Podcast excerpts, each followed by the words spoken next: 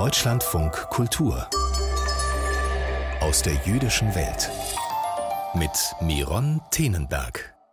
Im Süden des US-Bundesstaates Arizona gibt es dicht an der mexikanischen Grenze einen jüdischen Friedhof. Dieser wurde fast vergessen und vermüllte, doch mittlerweile erstrahlt er in neuem Glanz. Zum anstehenden Volkstrauertag in zwei Tagen bleiben wir heute auf Friedhöfen, auf jüdischen Friedhöfen. Unter anderem stellen wir Ihnen das Projekt Net Olam vor. Bruchim Habaim und herzlich willkommen. Nur einen Katzensprung entfernt von der mexikanischen Grenze liegt im Südosten des US-Bundesstaates Arizona ein alter jüdischer Friedhof. Mehr als zwei Autostunden sind es von hier bis nach Tucson, der nächstgrößeren Stadt. Vor wenigen Jahren standen die meisten Grabsteine schief und die Gräber waren verfallen. Inzwischen stehen die Grabsteine wieder aufrecht, die Gräber haben neue Einfassungen und Grabplatten. Rebecca Hillauer weiß, wie es dazu gekommen ist. Arizona, 300 Meter von der mexikanischen Grenze entfernt, auf dem jüdischen Friedhof von Bisbee Douglas.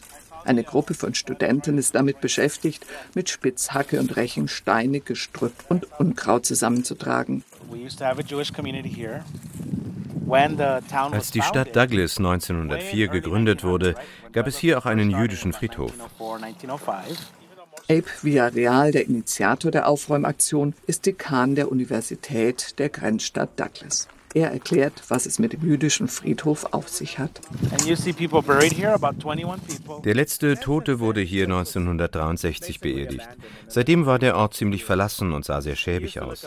Aber in den letzten paar Jahren haben wir dank der Zusammenarbeit verschiedener Partner einen schönen Zaun bekommen, ein Tor, eine Sicherheitskamera und ein Wassersystem. Gräber und Grabsteine wurden renoviert, damit sie der Nachwelt erhalten bleiben können. Wir sind euch wirklich sehr dankbar dass ihr uns heute helft. Offiziell ist der Friedhof im Besitz der Landon Rosen Stiftung. Der jüdische Anwalt und Philanthrop Richard Rosen hat sie zu Ehren seines Sohnes Landon gegründet, der im Alter von 20 Jahren ertrank. Die beiden hatten den Friedhof einst gemeinsam besucht.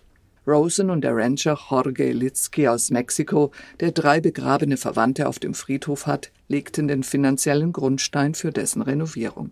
Die Jüdische Vereinigung von Süd-Arizona und das Museum für jüdische Geschichte in der 100 Kilometer entfernten Stadt Tucson sammelten Spenden. Abe Villarreal hat alles von Anfang an miterlebt. After 1963, over time, kids used it as a nach der letzten Beerdigung 1963 nutzten mit der Zeit Jugendliche den Friedhof als Treffpunkt für Partys. Wenn man hierher kam, fand man Bierflaschen und andere Anzeichen dafür, dass Jugendliche hier herumhingen. Leider bedeutete das auch, dass es Vandalismus gab. Grabsteine standen nicht immer an ihrem richtigen Platz. Manche waren umgeworfen. Man fand sogar Grabsteine in den Vorgärten von Leuten. Sie haben sie dann zurückgebracht. 21 Menschen sind auf dem Friedhof begraben. Sie lebten entweder in der nahen Grenzstadt Douglas oder im 30 Kilometer entfernten Bisbee. Das Doppelgrab der Familie Litzky ist das größte und liegt in der Mitte. Die Studentinnen und Studenten, die an diesem Tag den Friedhof säubern, tun dies alle ehrenamtlich. Niemand von ihnen ist jüdisch. No, I'm not Jewish. Um, I don't think it really matters as long as it's for a good action. Das sei auch egal, solange es für einen guten Zweck sei, meint Umberto. Er ist 15 und schon das zweite Mal dabei. Wenn ich einmal sterbe, möchte ich, dass sich jemand um mein Grab kümmert. Deshalb mache ich das für andere Menschen, auch wenn ich keine Beziehung zu ihnen habe. Ich hoffe einfach, dass später jemand mein Grab pflegen wird. Yvette ist dagegen zum ersten Mal bei der Aufräumaktion dabei. Ich wusste bis vor kurzem überhaupt nicht, dass es in Douglas einen jüdischen Friedhof gibt. Ich habe gelesen, dass er einer von zwei jüdischen Friedhöfen in Arizona ist. Der jüdische Friedhof von Bisbee Douglas gilt auch als einer der ältesten Friedhöfe des Bundesstaates. Abe Villarreal lässt sich bei den Aufräumaktionen nicht nehmen, den Studenten Nachhilfeunterricht in jüdischer Geschichte zu geben. Offenbar sieht auch die Landesregierung eine Notwendigkeit dafür. Sie haben in diesem Jahr ein Gesetz verabschiedet, wonach öffentliche Schulen verpflichtet sind, einen Abschnitt über die Geschichte des Holocaust zu unterrichten. Antisemitismus hat in letzter Zeit im ganzen Land und in der Welt zugenommen Und unsere Gesetzgeber wollen dem auf diese Weise wohl entgegenwirken.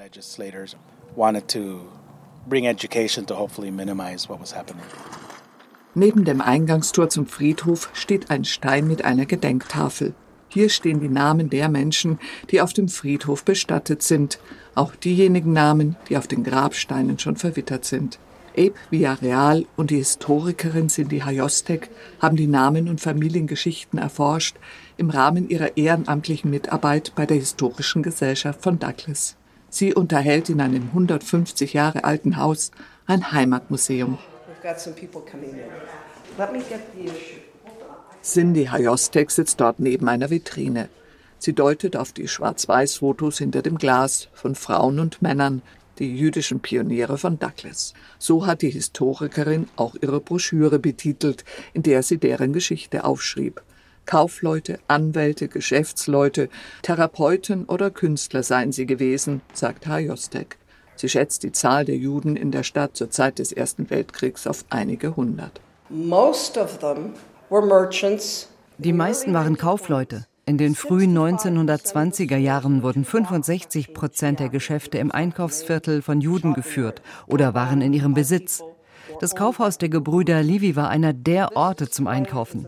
Der andere Bruder ging nach Hollywood und wurde der Agent von Frank Sinatra und Doris Day.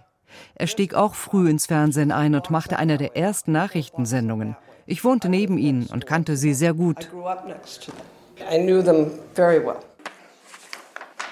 Okay. Cindy Hayostek blättert in ihrer Broschüre. Faszinierend, sagt sie immer wieder, wenn sie über die Verstorbenen erzählt. Einer sei Senator und später Botschafter in Großbritannien geworden. Ein anderer habe als Militärpolizist einen Kriegsverbrecher in Japan bewacht. Einer kämpfte in einer berühmten Schlacht in der Türkei. Zwei Familien seien, wie heute viele Migranten, über Mexiko in die Vereinigten Staaten gekommen, erzählt die Historikerin. Another one you've got to talk about und dann sind da noch die Blumenthals. Maurice Blumenthal wurde ebenfalls Anwalt, aber sein Hobby war das Komponieren und Liedtexten. Von ihm stammt die Musik für die Staatshymne von Arizona.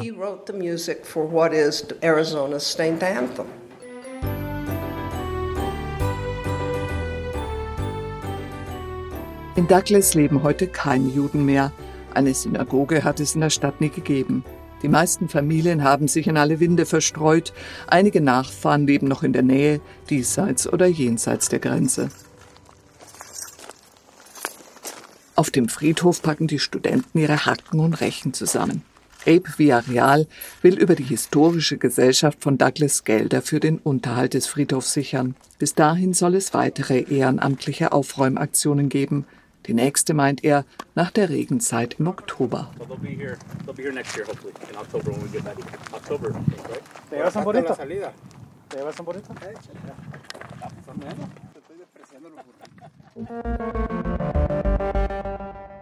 Wir bleiben bei jüdischen Friedhöfen. Die Schändung und Zerstörung jüdischer Friedhöfe ist eine der häufigsten anti-jüdischen Gewalttaten in Deutschland.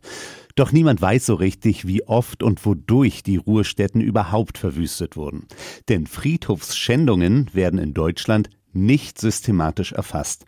Das soll sich mit dem Projekt Net Olam ändern. Der Name ist ein Wortspiel. Beit Olam ist das hebräische Wort für Friedhof. Wörtlich bedeutet es Haus der Ewigkeit und Net steht für Vernetzung.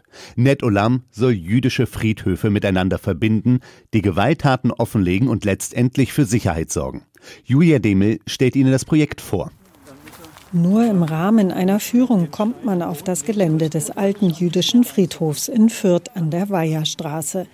Der Friedhof ist von einer hohen Mauer umgeben, Bäume und verwitterte Grabsteine stehen mit großem Abstand wild durcheinander. Die Besuchergruppe macht Halt an einer kleinen Erhöhung.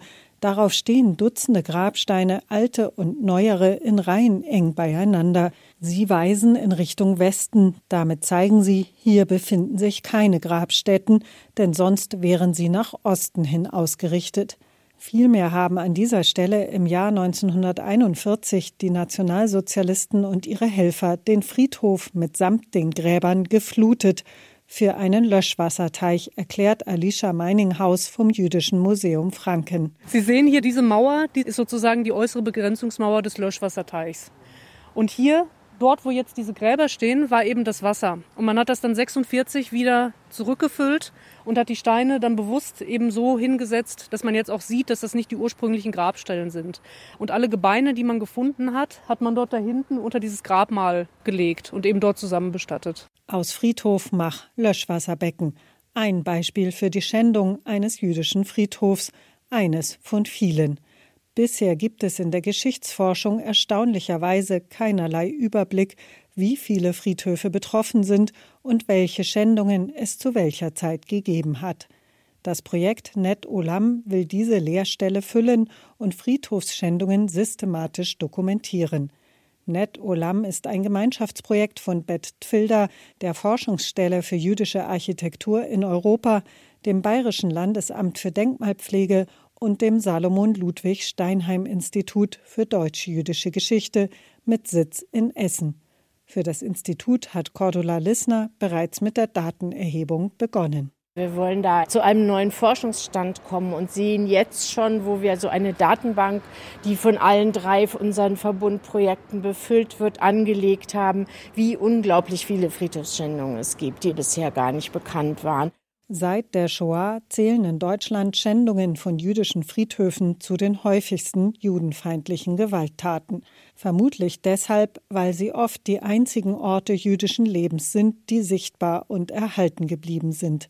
Die meisten Synagogen, Schulen und Gemeindezentren sind längst dem braunen Terror zum Opfer gefallen. Dennoch, Schändungen von jüdischen Friedhöfen sind kein neues Phänomen, erklärt Elisabeth Singer-Brehm vom Bayerischen Landesamt für Denkmalpflege. Friedhofsschändungen gibt es so lange, wie es jüdische Friedhöfe gibt, kann man eigentlich sagen.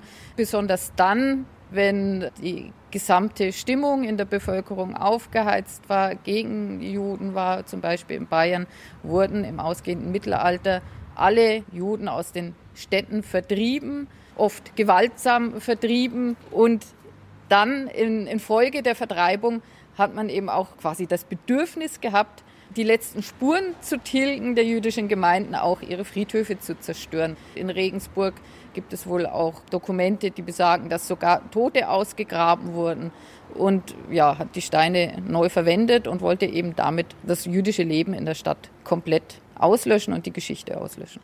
Heute gibt es in Bayern gut 120 jüdische Friedhöfe, nur 13 werden noch genutzt. Die meisten liegen oft weit außerhalb von Kleinstädten und Dörfern, im Wald oder im freien Gelände. Denn erstens wollten viele keinen jüdischen Friedhof in ihrer Nähe haben und zweitens haben die jüdischen Gemeinden ihre Friedhöfe bewusst abgelegen errichtet, um zu vermeiden, dass der Grund in Zukunft überbaut wird. Aufgrund ihrer Lage werden heute Schändungen allerdings oft nicht gleich bemerkt. Ned Ulam will die Schändungen jetzt chronologisch erfassen, anhand von Bildern, Zeitungsdokumenten und vor Ort. Denn auch auf dem jüdischen Friedhof in Fürth muss man oft genauer hinsehen, wenn Grabstätten wieder errichtet wurden. Geht ein Riss quer durch den Grabstein, wurde er fast immer schon einmal umgeworfen. Auch frisch gemeißelte Inschriften in einem alten Stein deuten darauf hin, dass es einmal Schmierereien gab, die wieder beseitigt wurden. Soweit noch möglich will das Projekt auch mehr über die Hintergründe herausfinden, erklärt noch einmal Cordula Lissner vom Steinheim Institut.